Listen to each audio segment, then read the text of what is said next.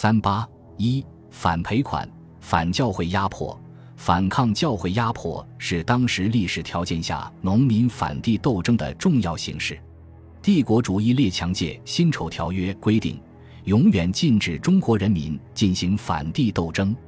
清政府秉承列强的旨意，也多次颁发严禁仇教灭洋的上谕。但是，由于产生反帝斗争的社会条件及帝国主义对中国人民的压迫仍然普遍存在，所以不管是帝国主义强加于中国的不平等条约，还是清政府的三令五申。都不能消弭人民的反抗。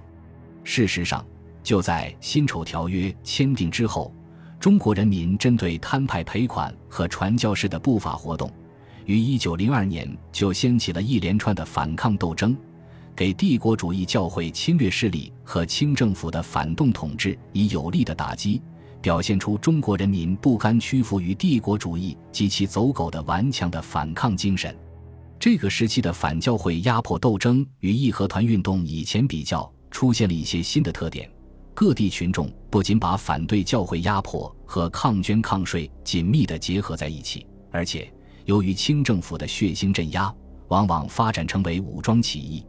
有些地方更公开提出“扫清灭洋、灭清、剿洋、兴汉”一类的战斗口号。其中影响最大的一次就是直隶省广宗县景廷斌领导的起义。直隶省惨遭八国联军蹂躏，人民的苦难特别深重。一九零二年，全省除摊派大赔款银八十万两外，还缴纳上百万两的地方赔款。广宗县知县和法国传教士议定，广宗地方赔款为金钱两万串，折合纹银万余两，强迫各村农户按地亩摊派。知县又乘机额外多收，从中渔利，每亩地要缴纳赔款捐金钱四十文。这种做法不仅使广大贫苦农民极为愤慨，就是中小地主也怨声载道。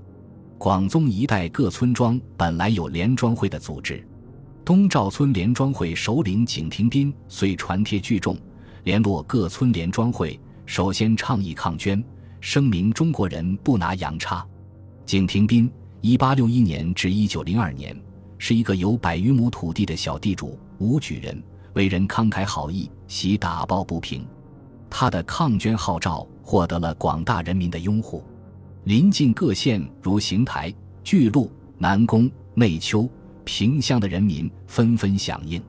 直隶总督袁世凯闻讯，立即命令大名镇总兵何永胜与正定镇总兵董履高统帅练军前往广宗县镇压。三月三日，清军攻占东赵村，景廷斌率领群众转移到巨鹿县沙头寺，竖起官逼民反、扫清灭洋的大旗，自号龙团大元帅，宣告起义。自从清政府依靠帝国主义绞杀义和团运动后，中国人民对清政府卖国残民的狰狞面目有了进一步认识。东赵村被血洗之后，那一带地方的人民对清政府的仇恨倍增。这就促使景廷斌提出“扫清灭洋”的战斗口号。正是在这个客观上是反帝反封建的口号鼓舞下，义军迅速扩大，一场百英，不期而至者约三四万人。基本群众是广宗及其附近一带的农民，也有不少义和团加入。起义军攻占威县张家庄教堂，杀死法国神父罗泽普以泄愤，随后即转移到广宗建之村一带。广宗数万农民揭竿而起，使中外反动派十分恐慌。帝国主义列强认为这是义和团重启。西太后命令袁世凯设法尽快扑灭起义。袁世凯一面宣布将广宗及其附近各县所贪捐款豁免，企图借此使所谓安分之良民不致服从，以瓦解起义队伍；一面又把所谓书房的文武官吏分别参奏革职。改派自己的心腹段祺瑞、倪嗣冲指挥新编成的北洋军，当时称新练军，马步炮兵二千多人，由保定南下。同时，从山东调集五位右军先锋队数营，由马龙标统率从德州、济宁一线西进。两股清军大张旗鼓地合围广宗，各村庄农民沿村筑垒，英勇抵抗。五月初，清军围攻建之村。起义军使用刀矛土炮和持有快枪利炮的清军展开激烈搏战，遭到重大伤亡。景廷斌见势不敌，遂率领一部分人冲出重围，清军乘机焚烧抢掠，惨杀村民数百人，附近村庄俱遭劫难。景廷斌逃至成安县，秘密聚集力量，准备继续斗争，但不幸于七月被清军捕杀，余众四散，起义终于失败。与广宗起义的同时，在直隶北部朝阳县也爆发了群众反抗教会压迫的斗争。一九零二年初春，朝阳县松树嘴教堂无力增索赔款，驱逐附近村庄的老百姓，霸占田产，村民纷纷逃难。当地民团团长邓来峰挺身而出，以保卫乡民为己任，在花子沟地方聚集难民万余人。花子沟群山环抱，地势险要，易守难攻，沟内有百余村落。邓来峰捉拿天主教徒二人为人质，提出教堂退还地契，不取赎银，并退出平民房屋，时刻了事。但是，地方官认为这是百姓聚众抗官，并禀报直隶总督袁世凯。一九零二年十月，原命令直隶提督马玉坤率兵前往镇压，群众沿沟设卡二百余座，节节抵抗。十一月初。清军攻占邓来峰驻守的卧佛沟，村民逃散。邓来峰避往益州，不久被捕，惨遭杀害。河南省摊派的大赔款是每年九十万两银子，加上不萧州县挨户摊派，甚或侵蚀入籍而劣身虚力，虚索中饱，广大人民负担之沉重，就可以想见了。因此，群众性的抗摊派赔款的斗争时有发生。一九零二年三月，碧阳县农民首先掀起了风潮，并很快波及唐县、桐柏等地。南阳天主教主教安西满，法国人，向泌阳县勒索了一万一千元的地方赔款。当地知县百般搜刮，至一九零二年初已交大半，只欠二千元。安西满催逼不已，知县以拖延赔款被撤职。继任知县为博取安西满欢心，一到泌阳就召集四乡诸绅治属，乐县催收，并威胁说：“逾期不交，即当下狱。”因而激起四乡绅民的义愤。碧阳一带本来有大刀会活动，高店等地农民便与大刀会结合，成立齐心会，公开抗交摊派赔款，聚众痛殴下乡催交摊款的差役。知县前往弹压。监狱被群众打碎，狼狈逃回县城。愤怒的群众二千多人在张云清的率领下，乘势攻密阳城，将西关教堂夷为平地，又攻打桐柏县乌金沟和唐县乔庄等地教堂，痛击教会侵略势力。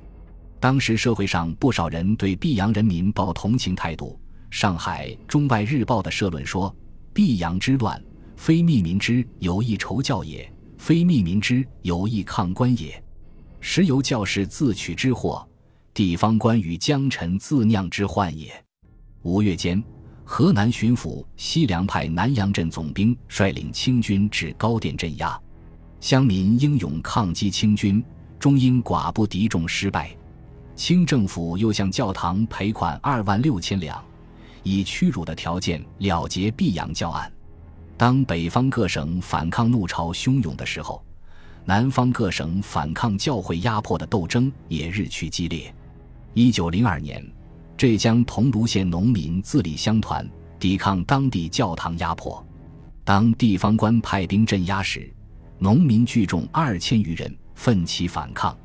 宁海县焚毁天主教堂两处，影响基于奉化、象山、嵊县各地。广东南雄群众杀死天主教教士。同年九月，湖南邵阳爆发了贺金生领导的反教会斗争。贺金生在邵阳蛇林桥竖起大汉幼民灭洋军旗帜，发布奉劝各国揭帖，指出各国破我太甚，滋酿祸端太多，而教堂尤为第一大宗。义正辞严地警告传教士，将所立教堂塑字收除。用快人心，以固和局。同时，以灭洋军大元帅的名义刊布告示，分遣多人前往衡州、郴州、永州各地招兵。各地哥老会群众纷纷前来投效，数日之间聚众数万人。贺金生率领群众进驻邵阳城，要求知县交出传教士，又致函湖南巡抚于连三，要求他支持人民的正义斗争。狡诈的于连三派人将贺金生诱至省城加以杀害，以后又将灭洋军的骨干粟道生、赵学奎等投入监狱。这次反教会压迫斗争遂至失败，四川省人民反教会压迫的斗争尤为炽烈。一九零二年，四川分摊大赔款二百二十万两，仅次于江苏省，居全国第二位。为筹集这笔赔款，川督奎俊下令广辟财源，增征商税和募捐，使人民的负担空前加重。不法教民又事事寻衅，肆意欺凌，欲有辞讼。地方官不敢持平，十九区役，再加上当年全省遭受旱灾，南充等二十四州县和简州等三十七州县春粮欠收，以致米价腾贵，人民痛苦不堪。